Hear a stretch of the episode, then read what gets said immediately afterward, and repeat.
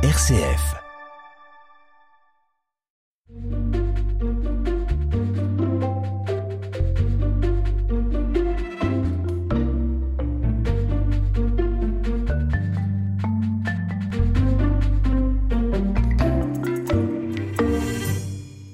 Il est le 18e en poste pour le diocèse de Beléars. Cédric Picot a été ordonné diacre permanent le 29 octobre dernier à Gex par monseigneur Pascal Roland.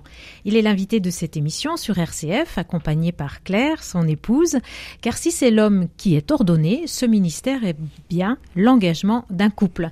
Les diacres permanents sont des hommes mariés qui ont répondu à un appel de l'Église catholique pour être signe du service. La mission du diacre s'exerce dans sa vie familiale, professionnelle et ses engagements, et vous allez nous en parler. Vous avez reçu cette mission le jour, ou ces missions, le jour de votre ordination. Donc, Mhm. bonjour et merci à vous, euh, Cédric et Claire, d'avoir accepté euh, de nous donner votre euh, témoignage. Commençons par mieux faire connaissance avec vous. Vous êtes indinois euh, d'origine, Cédric? Alors non, je suis né à Grenoble, je suis grenoblois et j'ai connu mon épouse à Grenoble. donc grenobloise également, Et non, je viens d'Auvergne, les environs de Clermont-Ferrand.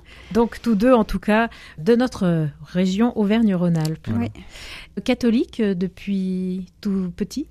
Alors oui, moi, mes parents sont catholiques, j'ai grandi dans la foi catholique, on allait à la messe. euh, je me suis approprié ma foi euh, en tant qu'adulte euh, à à Paray-le-Monial. Et voilà, j'ai jamais été autre chose que catholique. Donc centre spirituel qui vous a marqué. Oui. Et très important pour la communauté de l'Emmanuel dont nous faisons partie depuis bientôt 30 ans. Et vous, Cédric? Alors moi, non, j'ai j'ai un parcours euh, très différent. J'étais baptisé, mais euh, a priori, euh, selon, euh, selon ce que me disaient mes parents, l'un ou l'autre, pour l'un, euh, plutôt pour faire plaisir à ma grand-mère. Et mes parents n'étaient pas du tout proches de l'église, donc j'ai pas eu l'occasion de mettre les pieds dans une église quand j'étais jeune. Je n'ai pas reçu la moindre éducation chrétienne ou catholique. Et puis euh, j'étais en recherche, euh, en recherche spirituelle et euh, j'allais dire au hasard d'une rencontre avec un ami, euh, j'ai atterri un petit peu au hasard quand j'avais à peu près 18 ans à Notre-Dame de la Salette, donc lieu d'apparition de la Vierge près de Grenoble. Et euh, ne connaissant absolument rien euh, à la foi chrétienne, euh, je, je suis arrivé à Notre-Dame de la Salette. J'ai vu des gens qui euh, étaient tous à genoux devant la statue de la Vierge, donc j'ai fait pareil. Et en fait, ce jour-là, j'ai fait une véritable rencontre avec le Christ, qui s'est révélé à moi de manière euh, assez inexplicable. Et à partir de ce jour, euh, j'ai désiré euh, découvrir qui était Dieu, qui était le Christ, qu'est-ce que c'était que la foi catholique, l'Église. Et donc, j'ai été accompagné par un père spirituel, un prêtre à Grenoble, qui, qui m'a suivi pendant de nombreuses années, et puis qui m'a invité à rentrer au catéchuménat. Donc, j'ai fait mon éducation religieuse au catéchuménat avec d'autres jeunes adultes. Et puis j'ai ensuite euh, reçu euh, le sacrement de confirmation, euh, passé par la première communion avant. Et puis j'ai cheminé au fil des ans. grâce à ce prêtre, grâce au catéchuménat, j'ai découvert la foi année après année. Et puis quelques années après, j'ai rencontré mon épouse. Donc vous avez été loin de, de cette grande famille euh, chrétienne euh, jusqu'à euh, votre adolescence ou jeune adulte. Oui. C'était quel, à quel âge que vous êtes allé J'ai rencontré la la foi Salette. à Notre-Dame de la Salette, j'avais 18 ans. Voilà. Et alors ça s'est manifesté comment? C'est c'est assez inexplicable en fait. Euh, je ne saurais pas vous expliquer avec euh, des mots intelligibles ce qui s'est passé euh, au pied de, de la statue de la Vierge, mais le, le Christ a touché mon cœur et est né dans mon cœur un grand désir de, j'allais dire carrément de lui donner ma vie. Parce que j'ai touché du doigt euh, sa présence, euh, son amour infini. euh, et donc mon premier désir a été de, découvrir vraiment qui il était et, et de grandir dans cette foi. Et vous n'avez pas été déçu? Pas du tout. Parce que bon, c'est vrai, hein, on peut aussi euh, entendre un appel et puis finalement au- ne pas y répondre dans un premier temps aussi. hein. Ouais, ouais, c'est vrai. Non, mais ce que j'ai, cette expérience, euh, ça peut paraître un peu mystérieux. Hein, je, je, je, je, je suis pas du tout accroché à- au mystérieux, miraculeux ou magique. Il y a, rien de tout ça là-dedans. C'est une rencontre, euh, un cœur à cœur avec avec le Christ, avec la présence de Dieu qui euh, qui a bouleversé ma vie à jamais. Donc des rencontres euh, ensuite euh, bien marquantes euh, par le catéchuménat, par bah, votre votre épouse et, votre mariage, et puis ensuite l'un et l'autre. Vous disiez Claire que la communauté de l'Emmanuel vous a aidé vous personnellement, et puis que vous avez aussi cheminé ensemble mhm. au sein de cette communauté. Mhm. Oui, oui, tout à fait. Et puis le, le, Seigneur nous parle aussi à travers des événements, pas seulement à travers des paroles, mais par il peut nous faire comprendre à travers une simple euh, expérience. Par exemple, à Paris Monial, on est invité à servir, à aider au bon déroulement des sessions. Et donc un jour, j'étais en train d'aider au service enfant. Donc j'étais avec des petits et il y avait un petit garçon qui pleurait. Et, le lendemain, j'y suis retournée. Il pleurait toujours, mais il m'a reconnu et donc il s'est calmé beaucoup plus vite. Et donc euh, voilà, j'ai trouvé, enfin, à travers cet exemple, euh, je me suis rendu compte que le Seigneur aussi, c'était une présence qui était toujours là, mais bien plus fidèle que la nôtre, et qui était rassurante. Et, voilà. Ah, c'est la communauté de l'Emmanuel qui a mhm. réuni vos chemins. Euh, exactement, exactement. Et dans, dans les, les, personnes que vous avez rencontrées au long de ce chemin, il y en a des, des plus marquantes pour moi, les personnes qui ont été marquantes, c'est les, premières personnes que j'ai rencontrées dans l'Église qui m'ont accompagné. Euh, parce que euh, grandir dans la foi, c'est toujours avec les autres. C'est pas tout seul dans son coin euh, en priant le bon Dieu et en attendant qu'il nous parle.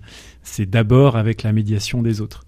Et donc effectivement, j'ai rencontré des, des, figures de prêtres très marquantes qui, qui m'ont permis de grandir dans la foi, qui m'ont accompagné et puis euh, ces personnes au catéchuménat qui, euh, qui, ont, qui ont terminé mon, ma formation, euh, mon, ma, ma, bonne connaissance de, de, la foi chrétienne, elles sont innombrables ces personnes, innombrables. Vous disiez Claire tout à l'heure que le, le, Seigneur est présent dans la vie quotidienne. Oui. De quelle manière? C'est pas toujours facile de, de, le voir?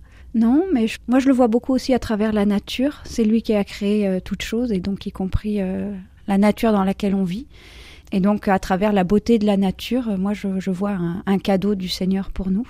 Et puis aussi à travers euh, les personnes avec lesquelles on peut vivre et qui peuvent être des points d'ancrage, euh, que ce soit dans, l'amitié, dans le travail. Et puis, le Seigneur est présent aussi à travers des personnes non chrétiennes. je pense à ma directrice qui a créé l'école dans laquelle je travaille. Elle n'est pas du tout croyante et pourtant le, le projet d'école qu'elle a monté est et un vrai cadeau euh, pour plein d'enfants et plein de familles. On n'a pas fait allusion à vos professions respectives. Mhm. donc euh, Moi, je suis enseignante en physique-chimie euh, au niveau d'une petite école, au niveau du collège et du lycée. Et c'est une toute petite école privée, enfin, à confessionnelle, mais qui ne fait pas partie du système de l'éducation nationale. Et vous, Cédric? Et moi, je dirige une, une entreprise multinationale qui est dans le, la logistique des essais cliniques. Et puis, euh, depuis le mois d'août, je suis aussi euh, conseiller au commerce extérieur de la France. Donc euh, des, des, agendas bien remplis. On... Très remplis. on y reviendra tout à l'heure. On va faire une, une, première pause avec un chant que vous avez choisi, Cédric, un chant de, du groupe Glorious. Je suis dans la joie. Pourquoi ce, ce choix? Euh, Parce que je crois que quand on vit euh, tous les jours avec Dieu, on ne peut être que dans la joie. Je suis dans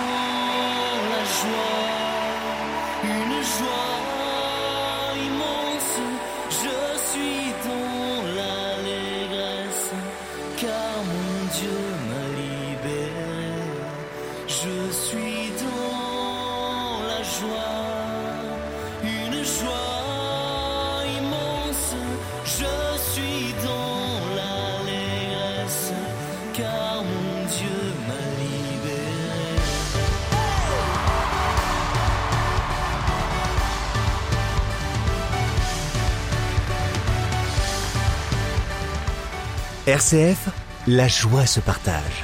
Je chanterai, je chanterai de tout cœur les merveilles de Jésus mon Seigneur.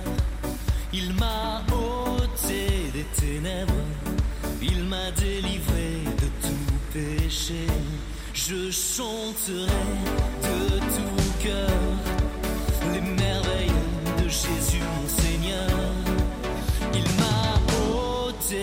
ténèbres, il m'a délivré de tout péché. Je suis dans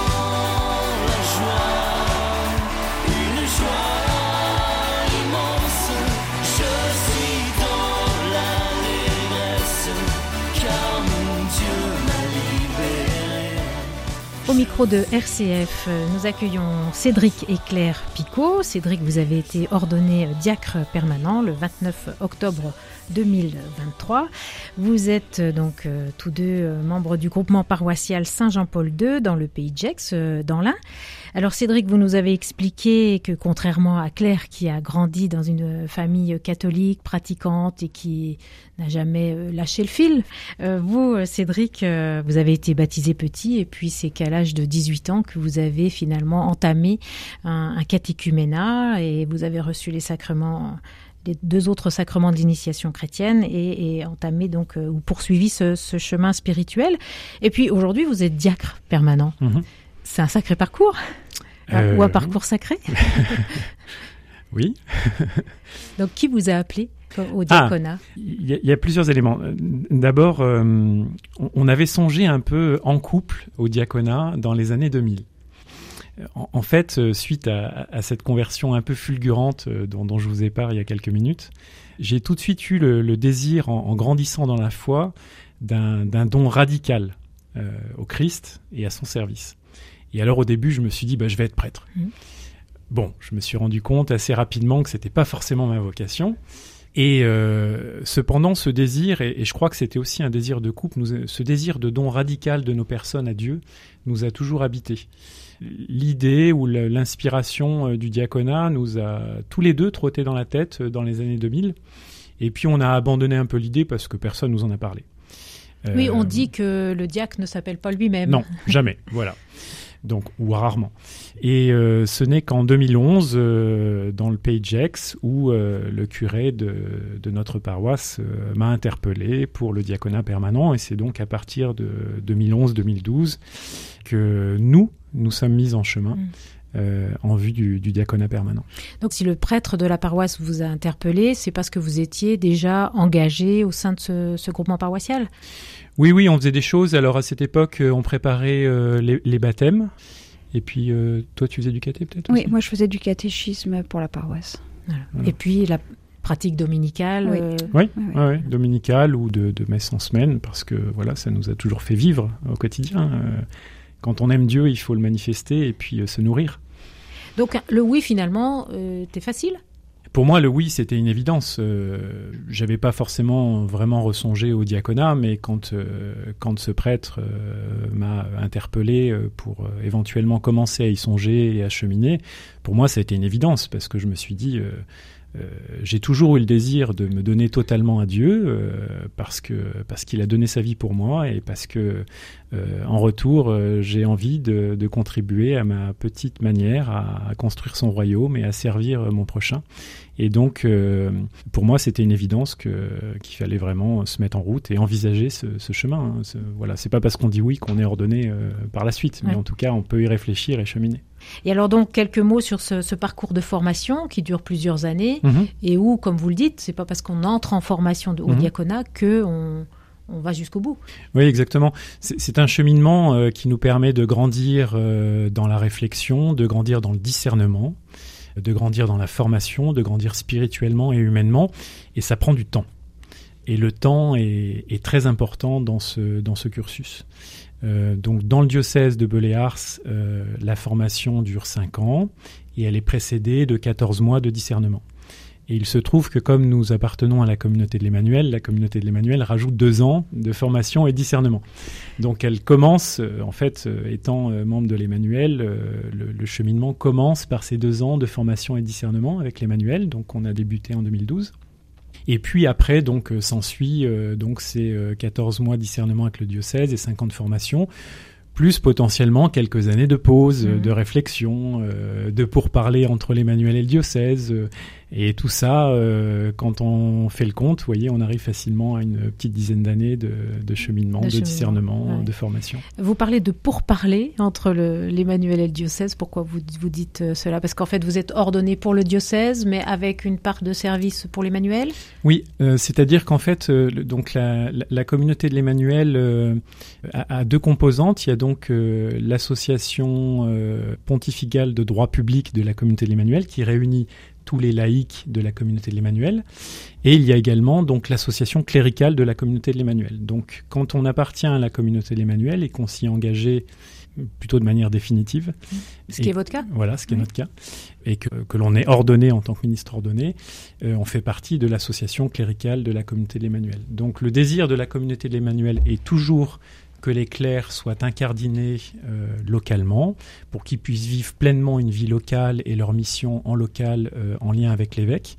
Et en parallèle, ils sont membres de l'association cléricale de la communauté de l'Emmanuel. Donc il y a cette double appartenance. D'où le, le double mission qu'on verra dans un instant. Exactement. Comment avez-vous euh, été accompagné bah, par le groupement paroissial et en particulier par les, les deux diacres qui sont présents sur ce groupement paroissial Saint-Jean-Paul II dans Ouais. le Pays Alors c'est très simple, en fait, on n'est absolument pas accompagné par eux, euh, pour une raison simple, c'est que tout le cheminement, euh, alors ça peut être différent d'un diocèse à l'autre. Ouais. Euh, ce qui était jusqu'alors en vigueur dans notre diocèse, c'est que ce cheminement reste confidentiel.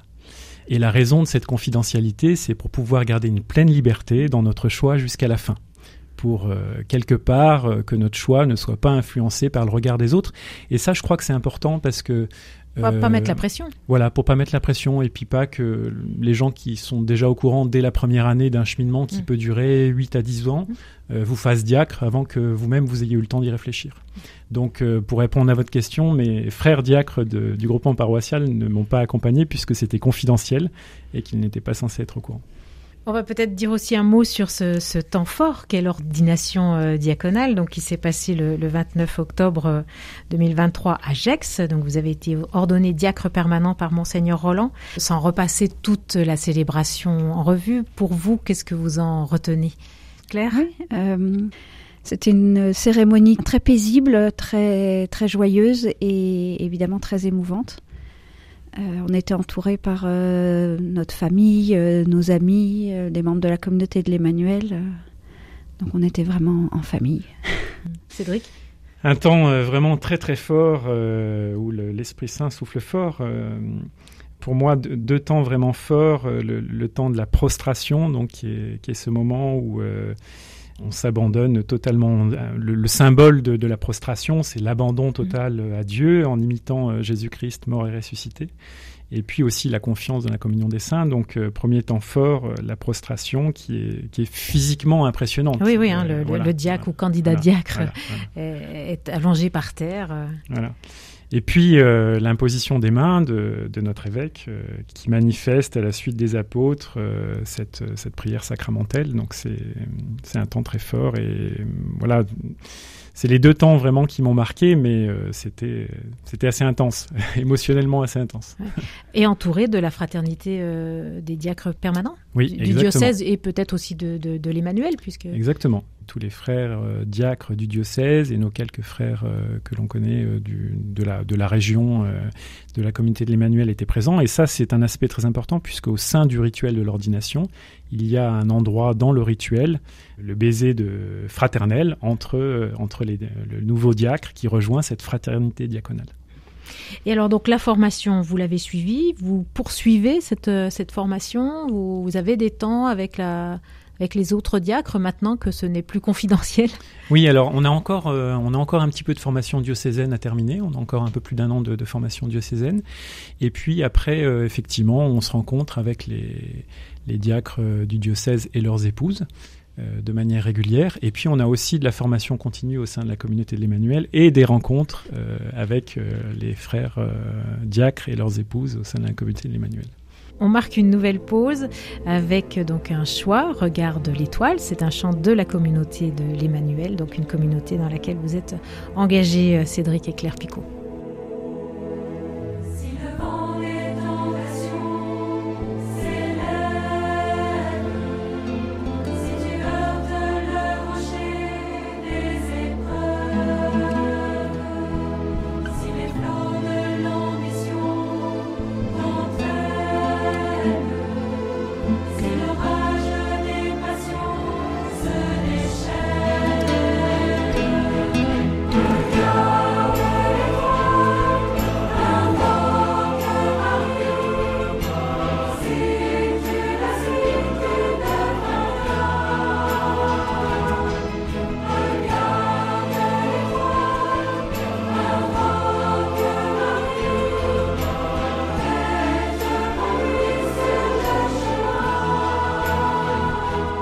Regarde l'étoile, un chant de la communauté de l'Emmanuel. Nous recevons Cédric et Claire Picot. Cédric, vous avez été ordonné diacre permanent pour le diocèse de Beléars et la communauté de l'Emmanuel le 29 octobre à Agex.